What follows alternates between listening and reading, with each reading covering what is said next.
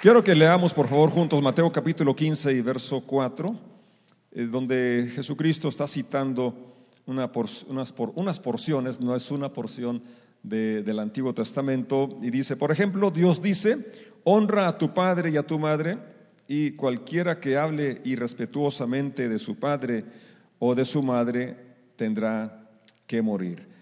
Oremos, Padre, te damos gracias por esta reunión, gracias por tu presencia, gracias por esta lectura de tu palabra, gracias porque este día podemos honrarte a ti como nuestro Padre y podemos también honrar y bendecir a cada Padre de aquí de CDO y de todos los, los aquí congregados en este día.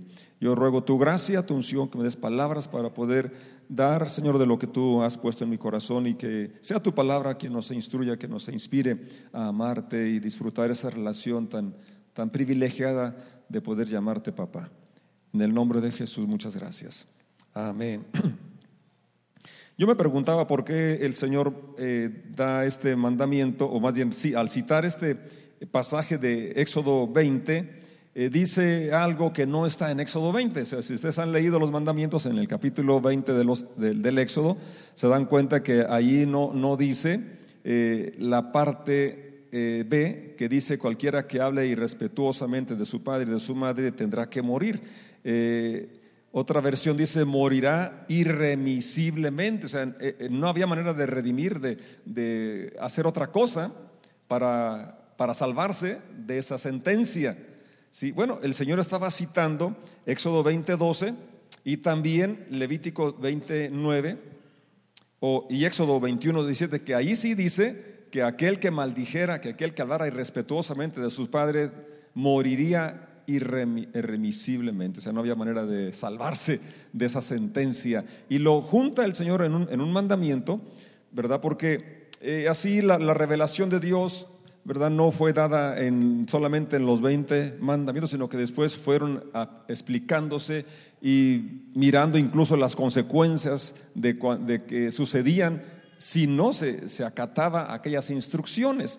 Y bueno, luego eh, Deuteronomio 5.16 menciona también otra parte que no está contenida en el mandamiento original de, de Éxodo 20.12 y dice Deuteronomio 5.16, honra a tu padre y a tu madre tal como el Señor tu Dios te lo ordenó. Entonces tendrás una vida larga y plena en la tierra que el Señor tu Dios te da. Si se fijan, este texto es el que cita Pablo ya en Efesios, que dice que es el primer mandamiento con promesa. O sea, ya aquí Jesucristo cita, juntando dos, dos pasajes, y luego Pablo cita nada más diciendo el mandamiento, pero también agregando la promesa. Primer mandamiento que contiene una promesa, aunque todos tienen promesa de bendición, ahí en esa es específica y que dice que vivirás, y no solamente vivir por vivir, sino vivir lo que Jesús ofrece. Él dice que Él vino para que tengamos vida y vida en abundancia, o sea, una vida larga, plena, con salud, con bienestar, como es el plan, el, plan original de Dios siempre para el ser humano, pero además te va a ir bien. ¿Quién quiere que le vaya mal? Nadie, esa la pregunta es necia, ¿verdad? Todos queremos que nos vaya bien. Bueno, pues ahí está la clave. Honra a tu padre y a tu madre, porque ahí está la promesa. Vas a tener muchos días de vida y además vas a vivirlos bien, pero sobre todo te va a ir bien, nos va a ir bien. Dios tiene planes de éxito, Dios tiene planes de prosperidad, pero también tiene principios que se aplican para que venga esa, esa bendición, esa prosperidad. Y ese es uno de los que eh, así están, muy claros. Entonces, eh, este, este, mandamiento, según el orden eh, como están escritos en Éxodo 20, es el, es el quinto. Es interesante, como los primeros nos hablan de la relación con Dios, Dios está, pidiendo que no tengamos otro Dios. Dice el verso 3 del, de Éxodo 20, yo soy el Señor tu Dios quien te rescató de la tierra de Egipto donde eras esclavo. Primer mandamiento, no tengas otro Dios aparte de mí. Y el verso 4 dice, no te hagas ninguna clase de ídolo ni imagen de ninguna cosa que está en los cielos. Y sigue explicando, y luego encontramos en el verso 7 el tercer mandamiento, no hagas mal uso del nombre del Señor, o no tomarlo en vano. El número 4, el cuarto mandamiento es en el verso 8, acuérdate de guardar el día de descanso y mantenerlo santo. Y me, me impresionó cómo ese mandamiento es el único que explica a Dios. Todos los demás los dice escuetamente lo que hay que hacer, pero en ese no solamente dice lo que hay que hacer, sino que también lo explica. Y luego los otros versículos está diciendo, tienes seis días a la semana para hacer tu trabajo habitual, pero el séptimo día es un día de descanso y está dedicado al Señor, tu Dios. ¿A quién está dedicado? ¿Verdad que muchas veces dicen, es que, es mi día de descanso, es que es mi día? Originalmente, y hace unos días que estuvimos en una conferencia, el que estaba compartiendo dice, fíjense, el hombre es creado el sexto día. ¿Es cierto? Y luego el siguiente día, ¿qué es? Descanso. Entonces, en lugar de, trabajar para descansar, hay que descansar luego trabajar. Pero un día nada más, ¿verdad? Pero aquí lo que quiero señalar es que es un día dedicado a Dios. Dios cuando, cuando eh, los primeros mandamientos hablan en nuestra relación con Él, nuestro concepto de Él, pero luego el que ya se aplica a nosotros es primero que tengamos en cuenta, que le demos importancia, que necesitamos descansar. Y que el mejor descanso es cuando estamos en su presencia, cuando estamos dedicando ese tiempo para adorarle, para cantarle, para darle gracias, para dar de lo que Él nos ha dado, para recrearnos en su presencia, porque aquí envía el Señor bendición y vida eterna. Y es tan interesante este, este, este punto que, que Dios se toma el tiempo de explicar por qué es importante, porque incluso Dios dice que eh, descansó el séptimo día. Ese día ningún miembro, y luego por si no entendiste, y aunque en ese momento no tenían ellos todavía trabajadores, empleados, dice, ese día ningún miembro de tu casa hará trabajo alguno. Eso se refiere a ti, por si no lo habías entendido, a tus hijos, a tus hijas, a tus empleados y a tus animales. También incluye a los extranjeros que viven entre ustedes, pues luego dice la razón. En seis días el Señor hizo los cielos y la tierra, la mar y todo lo que hay en ellos, pero en el séptimo día descansó. Por eso el Señor bendijo el día de descanso y lo apartó como un día santo. Ojalá que podamos darle esa importancia a todos los presentes. Nuestro cuerpo necesita, ¿verdad?, la pausa, pero necesitamos ante todo entender el significado original es estar en comunión con Dios, estar en su presencia. Entonces yo, yo, les invito a que este día no tenga tanta prisa en que se acabe la reunión, que, no tenga tanta prisa en que, en que ya tengan prisa para decir que ya empiece, ¿no? que ya, ya, que ya empiece, que ya arranque, ya estoy aquí, ya estoy listo para, para servir, para dar. Y, luego, eh, estoy diciendo esto porque es el primer mandamiento que, que se aplica en cuanto a la relación eh, que tenemos que tener nosotros con Dios y también ya con, los demás, porque hay que incluir en ese descanso a la familia, a los empleados también. Y luego, ahora viene, ahora sí, el quinto mandamiento, verso 12 de Éxodo, honra a tu padre y a tu madre. Entonces, tendrás una vida larga, plena en la tierra que el Señor tu Dios te da, una vida plena y larga en la tierra que el Señor tu Dios te da. Entonces, eh, yo me pregunto, y no sé si usted se ha preguntado, ¿qué es honrar? Porque si vamos a hacer algo que Dios nos manda, necesitamos saber qué, cómo se hace eso, ¿o no? Si Él nos pide que hagamos una cosa y no, no se nos dice que, cómo se hace, pues la verdad que vamos a, quedar este, cortos eh, a la hora de realizar, que eh, habrá la intención de obedecer, habrá el deseo de hacerlo, pero si no sé cómo se hace, pues no lo voy a lograr. Bueno, eh, el diccionario lo, define de una manera muy, muy clara y esto nos, nos dice que es mostrar respeto y consideración hacia una persona. Respeto y consideración, pero es, dice, mostrar, porque pudiera decir, es que yo lo respeto, es que yo le tengo consideración, pero la pregunta es, ¿lo estamos mostrando? Él se da cuenta de ese respeto, se da cuenta de esa consideración. Es decir, eh, tú ves eh, que está cansado, tú ves que trabajó, tú le ayudas, tú colaboras, porque más que ayudar es colaborar, contribuir. Así es. O sea, digamos cuando hablamos de los quehaceres domésticos, eh, pues no es que le estamos ayudando a nuestros padres, sino que estamos colaborando con algo que es la tarea de la familia. Por decir algo, ¿verdad? Si eh, en los días de, mi, juventud, de mi infancia, yo no ayudaba con ir al molino, yo no ayudaba con ir a, traer leña. Estaba colaborando con algo que era parte de las labores de nuestro hogar en ese momento. ¿Sí? Entonces, cuando estamos haciendo tareas domésticas, no es que estoy ayudándole a mi esposa, simplemente estoy colaborando con algo que me toca como, como padre, como miembro de una familia. Es un concepto que tiene que ser retomado, ¿verdad? Porque pensamos que la labor de, de, dirigir un hogar o mantener la casa limpia es trabajo de la mamá, ¿verdad? Pues no es nuestra esclava ni nuestra sirvienta, ¿verdad? Entonces, Colaborar es una parte importante que debe cambiar nuestro vocabulario. No es ayudar, es colaborar, contribuir, es hacer aquella parte que me toca y entonces la carga es más ligera. Y entonces podemos avanzar con más celeridad. Entonces, honrar es respeto y consideración hacia una persona, mostrarlo.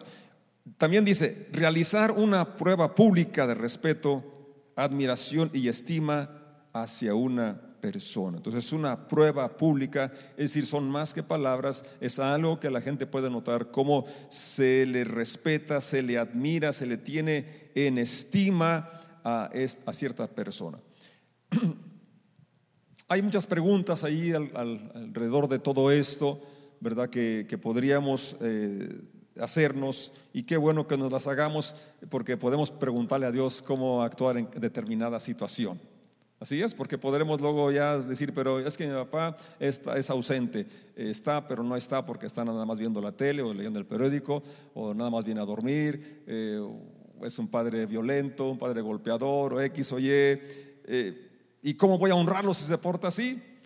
Bueno, el mandamiento es muy claro, y la verdad a cada uno Dios nos va a dar la gracia y la dirección para poder cumplir con este mandamiento, porque yo quiero que me vaya bien, yo quiero realmente vivir la vida como Dios la ha planeado, la ha, diseñado. Y creo que el ejemplo más grande que tenemos, porque podemos decir, bueno, es que yo así aprendí a ser papá y no aprendí a respetar o a manifestarlo porque mi papá así era. Y Pedro dice ciertamente que heredamos una vana manera de vivir de nuestros padres. ¿Por qué? Bueno, porque ellos también heredaron esa, esa manera de, tratar. Y porque quizás también no conocían al Señor, no conocían los principios bíblicos. Pero ahora tú y yo los conocemos.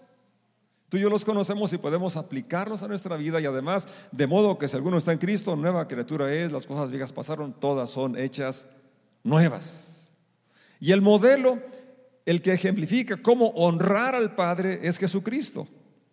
Yo les invito a que lean el Evangelio de Juan sobre todo y van, vamos a encontrar muchas referencias, cuánto, cuántas veces habla Jesucristo del Padre, de cómo el Padre lo envió, de cómo el Padre está con él, de cómo todo lo que él hablaba era solamente lo que había oído del Padre y que todo lo que él realizaba era solamente lo que al Padre le agradaba. Entonces, en Jesucristo tenemos tanto el ejemplo de cómo un hijo honra al padre y también el ejemplo de, lo que es ser un padre perfecto. Porque Jesucristo está las, eh, él vivió y representó el corazón del Padre.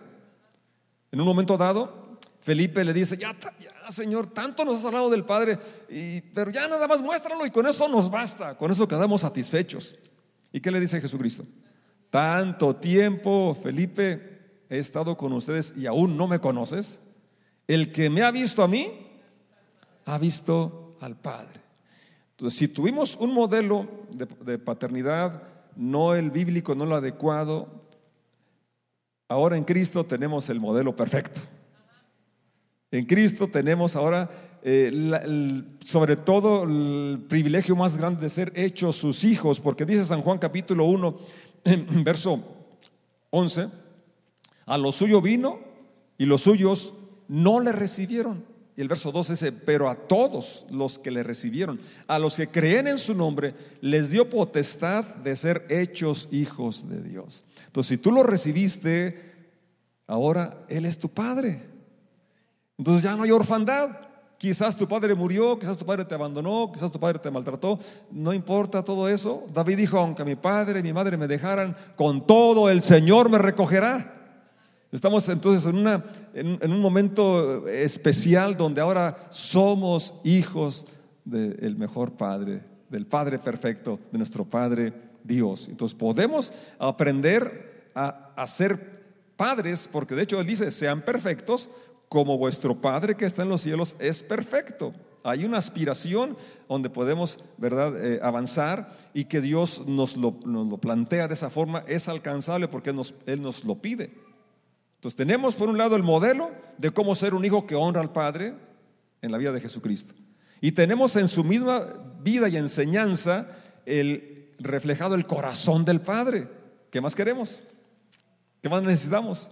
Solamente acercarnos a la Biblia y, encontrar, sobre todo les digo, el, Evangelio de Juan que habla una y otra vez de cómo eh, vivió Jesucristo, cómo enseñó Jesucristo y cómo habló una y otra vez del Padre. Vamos a leer algunos versos del capítulo 8 del Evangelio de Juan, precisamente, donde eh, se corrobora lo que hoy estoy, diciendo, que en Jesucristo eh, encontramos el, el, ejemplo de cómo un hijo puede honrar a su, a su padre.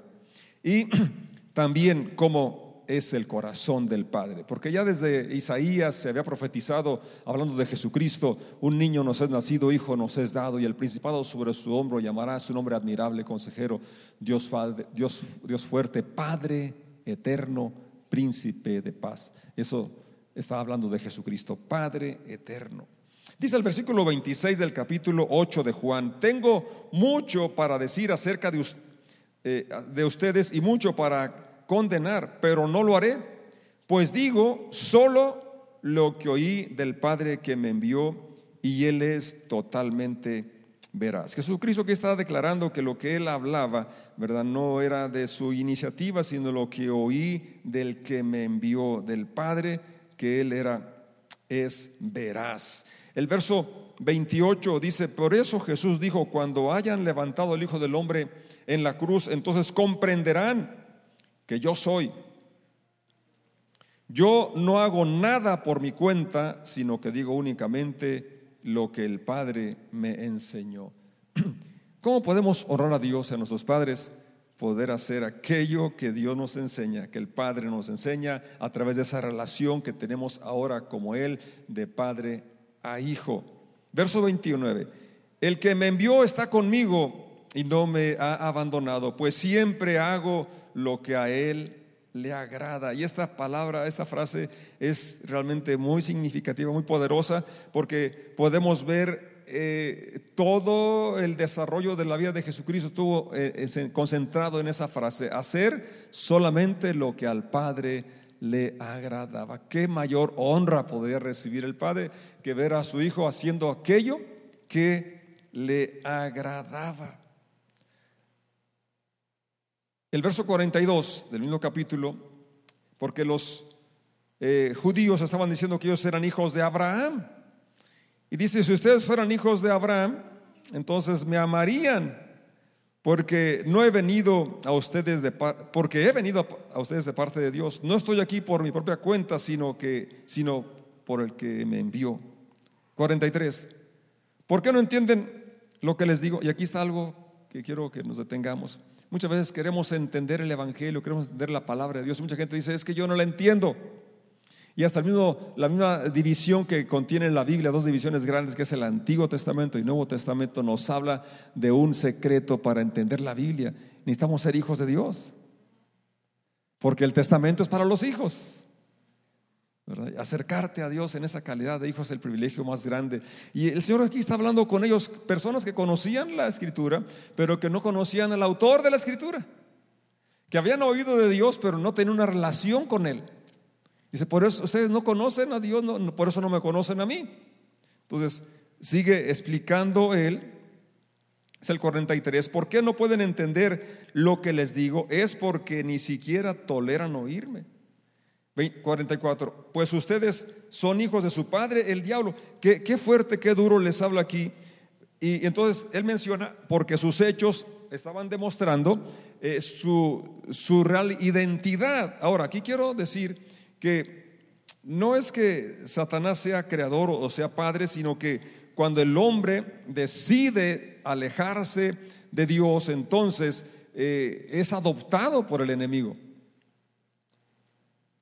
Y hace las cosas que, el enemigo, el diablo, quiere que, hagan, porque es, es la, la naturaleza de él. Y lo explica el Señor, dice, les encanta hacer cosas malvadas que él hace. Él ha sido asesino desde el principio y siempre ha odiado la verdad porque en él no hay verdad. Cuando miente, actúa de acuerdo a su naturaleza porque es mentiroso y padre de mentira. Verso 45. Por eso es natural que no me crean cuando les digo la verdad.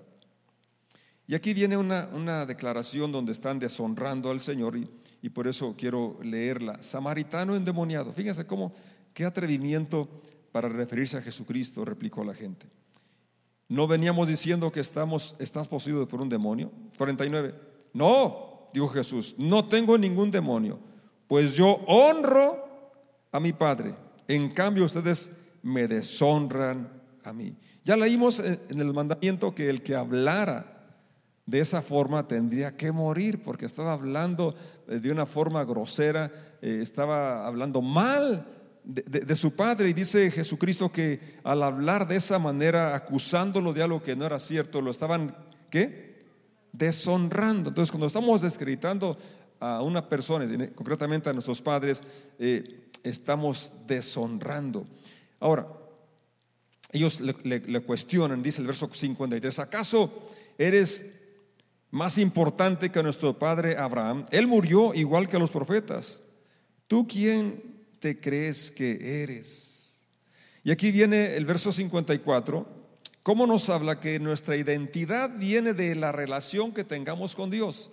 De entender que somos hechos sus hijos y cómo ahora tenemos una identidad que nos define y, en la cual podemos y debemos caminar y Dios quiere que caminemos, que gocemos de esa relación tan especial que tenemos ahora con Él, de ser sus hijos y de llamarlo papá. No solamente padre, sino con confianza, papi, papito. Verso 54. Jesús contestó, si yo buscara mi propia gloria, esa gloria no tendría ningún valor, pero es mi Padre quien me glorificará. Ustedes dicen que Él es, Él es nuestro Dios. 55, pero ni siquiera lo conocen. Yo sí lo conozco. Si dijera lo contrario sería tan mentiroso como ustedes, pero lo conozco y lo obedezco. Y aquí viene el meollo, ¿verdad?, de, de todo esto que quiero decir. Nosotros necesitamos conocer a Jesucristo. Y una vez que lo conocemos, conocemos al Padre. Porque en Él reflejó la compasión, la misericordia. En su enseñanza y en sus acciones, Él reflejó el corazón del Padre. Compasivo, misericordioso, lento para la ira.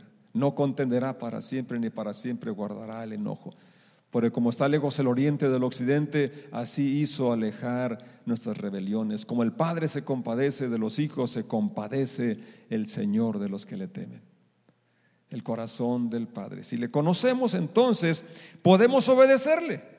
Porque conocemos que sus mandamientos no son una carga, no son, no son imposibles, sino que son para nuestra protección, son para nuestra bendición. Y luego también, incluso eh, para, para poder desarrollar bien el papel del Padre, nos vemos con la limitación, la incapacidad que tenemos como humanos. Y por eso esto, esta incapacidad nos guía al corazón del Padre, a la relación del Padre. Por eso la, primera bienaventuranza es que es esta, los pobres de espíritu. Un pobre de espíritu, aquel que reconoce su necesidad, su incapacidad. Y si en alguna área yo puedo ver mi incapacidad es en, a la hora de desempeñar el papel de padre. Les comento que ahora que fuimos a Urapan, David me estaba contando muchas cosas que me hicieron, como, de verdad, cómo la regué como papá.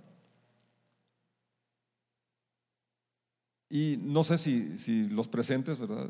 En algún momento han pensado, pues la verdad, metí la pata en esa forma de disciplinar en esa forma de actuar. Pero no importa cuánto la hayas regado, si podemos reconocer esa nuestra necesidad. Entonces somos bienaventurados porque tenemos acceso a la fuente que nos ayuda para hacer las correcciones, los ajustes en nuestra, en nuestra conducta, en nuestro proceder como papás. Poder acercarnos a Él y saber que Él quiere que tengamos un corazón compasivo como el de Él, un corazón lleno de misericordia como el que tiene. Y que podamos modelar la obediencia a nuestro Padre, honrando a Dios, y entonces poder guiar, inspirar a nuestros hijos a que también le sirvan, le honren. Yo antes decía, bueno, mis hijos están aquí, eh, porque mi esposa y yo servimos a Dios, pero hoy puedo decir, mis hijos están aquí a pesar de mí como padre.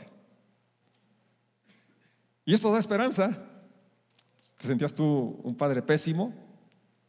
Bueno, Dios puede obrar a pesar de lo que hemos hecho mal. Dios puede tener misericordia de nuestros hijos, pero hoy tenemos la oportunidad de enmendar nuestra conducta, nuestro comportamiento, de, aceptar nuestra insuficiencia, aceptar que le hemos regado y venir a, nuestro Padre. Así como el Hijo pródigo volvió al Padre, hoy podemos venir como padres, volviendo en sí, reconociendo que la verdad actuamos muchas veces fuera del corazón del Padre. Pero si volvemos a nuestro Padre, entonces Él nos va a aceptar, nos va a a abrazar, a, restaurar y a darnos la inspiración, a darnos la dirección que necesitamos para ser los padres que Dios quiso que, que fuésemos.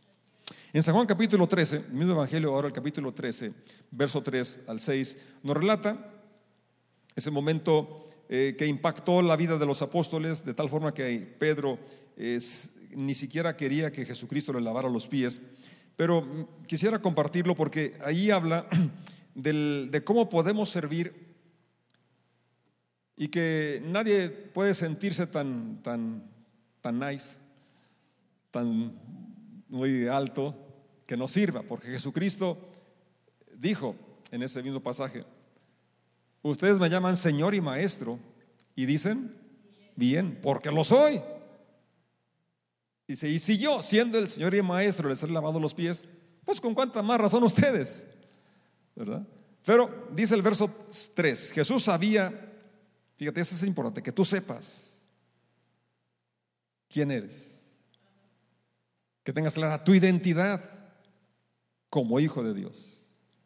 Y entonces, si tienes clara la identidad de quién eres, puedes servir, porque servir no te denigra, sino al contrario, es una forma de honrar a tu creador, a tu Padre, y de honrar a la persona que sirves. Jesús sabía que el Padre le había dado autoridad sobre todas las cosas y que había venido de Dios y regresaría a Dios. Así que, verso 4, entonces fíjate, el, 3 está diciendo primero que él tenía claramente su identidad. Y es lo que hace falta para todos los padres presentes, al menos yo creo que a mí, tener clara la identidad, quién soy. Y si tú sabes como padre quién eres y lo que Dios espera de ti, entonces puedes hacer trabajos de servicio como los hizo Jesucristo, que estaban reservados para el empleado de menos categoría. Pero su posición de rey, su posición de Mesías, Dios manifestado en carne, no se limitó, sino que antes Él lo hizo con sinceridad, lo hizo para darnos el ejemplo de cómo podemos honrar a Dios y a las personas con las que nos toca vivir. Así que se levantó de la mesa, se quitó el manto. Ya hace falta que nos quitemos ese manto de realeza, de superioridad que a veces tenemos como padres.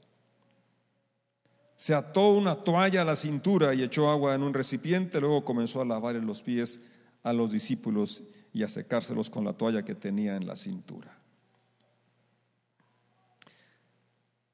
Dios nos permita honrar a Dios y a las personas que tenemos a nuestro alrededor sirviéndoles.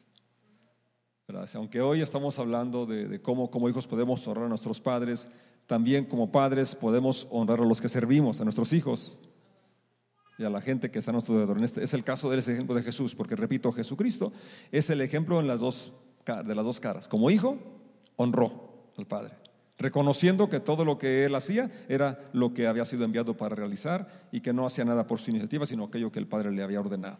Que todo lo que hacía era para agradar al Padre. Pero también tenemos el corazón que refleja el corazón del Padre, como le dijo a Felipe, el que me ha visto a mí, ha visto al Padre. Entonces, cuando tú lo ves actuar, tú ves cómo él actuó de una forma desinteresada, cómo sirvió. Entonces Dios nos ayude a tener ese, mismo corazón. Quisiera terminar leyendo Gálatas capítulo 4, versos del 5 al 7.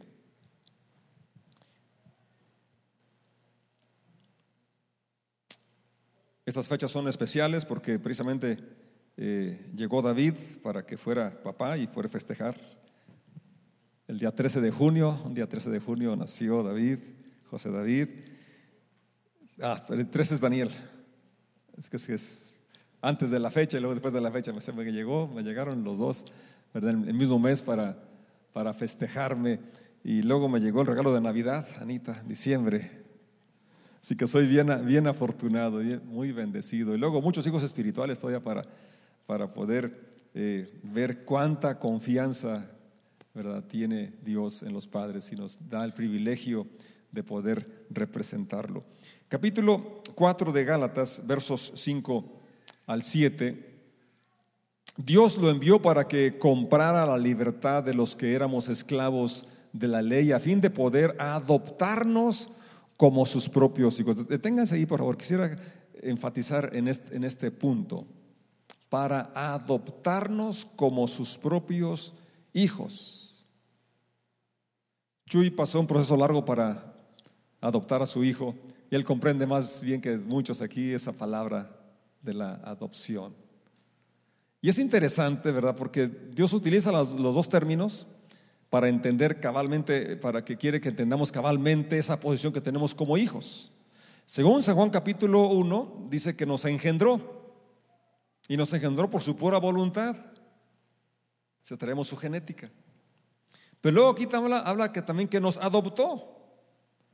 Es decir, eh, eh, Él nos escogió. Y no porque fuéramos los más sanos, no porque fuéramos los más inteligentes, sino por su pura misericordia. Nos eligió, nos quiso adoptar. Y esto es importante que lo tengamos bien claro, bien presente en nuestra mente, porque si el ataque más eh, continuo que Satanás pone en la mente de los hijos de Dios es la duda de que si somos hijos o no. Y más cuando fallamos como padres. Y en todo momento Satanás va a tratar de poner esa duda. De hecho, fue el ataque que le puso a Jesucristo también en, las tentaciones, si se fijan ustedes las análisis del capítulo 4 de Mateo, es si eres hijo de Dios, estaba poniendo en duda, quiere poner en duda su identidad, si eres, demuéstralo, haz esto, al otro. Porque si no tienes clara tu identidad, vas a actuar fuera de tu identidad, de tu propósito, de la razón por la que tuviste diseñado, de la razón o de lo que espera Dios de ti. Entonces necesitamos que esté bien clara nuestra identidad. Somos hijos de Dios. Porque le recibimos. Porque Él nos engendró. Nos dio ese derecho, esa potestad. Él nos adoptó. Él te escogió. O sea, no tienes que merecerlo.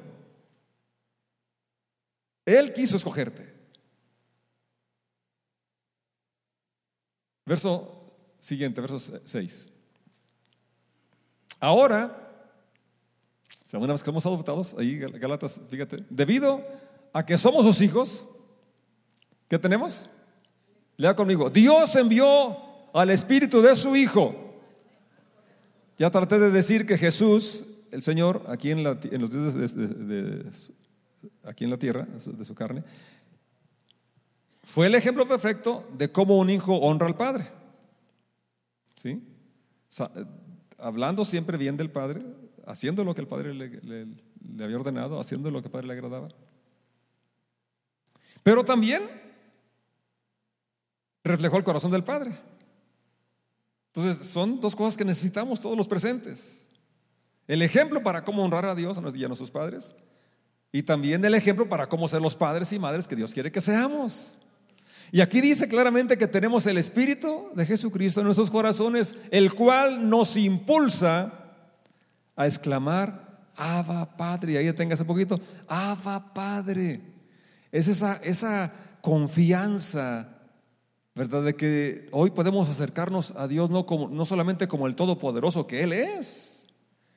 No solamente como aquel que hizo temblar el, monte y que el monte humeara y que el pueblo se alejó del temor que sentían de Dios.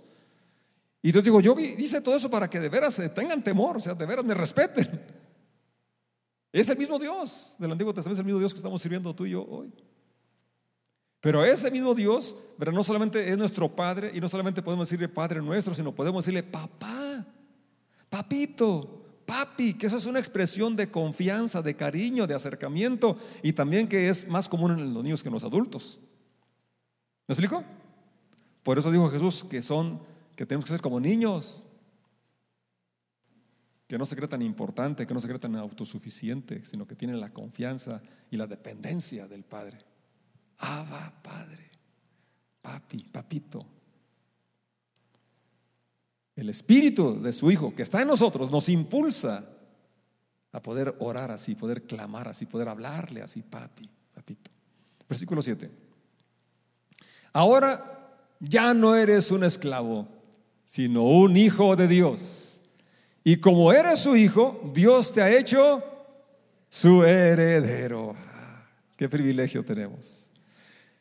Qué mejor forma de celebrar este día sabiendo que somos hijos de Dios que tenemos un Padre perfecto, que nos ama, que nos ha adoptado, que nos ha hecho sus hijos y que esto nos habilita para poder honrar a nuestros padres, los que tenemos la dicha de tenerlos, honrar a nuestros padres y sobre todo honrar a nuestro Padre Celestial. Y saber que hay esperanza, saber que podemos hacer una diferencia en este tiempo donde ya se perdió todo respeto y toda honra que podemos marcar una diferencia y, traer esperanza a este mundo, porque ya dijo Dios que somos la luz del mundo, somos la sal de la tierra. Y podemos enmendar muchas cosas que hicimos mal como padres en el pasado.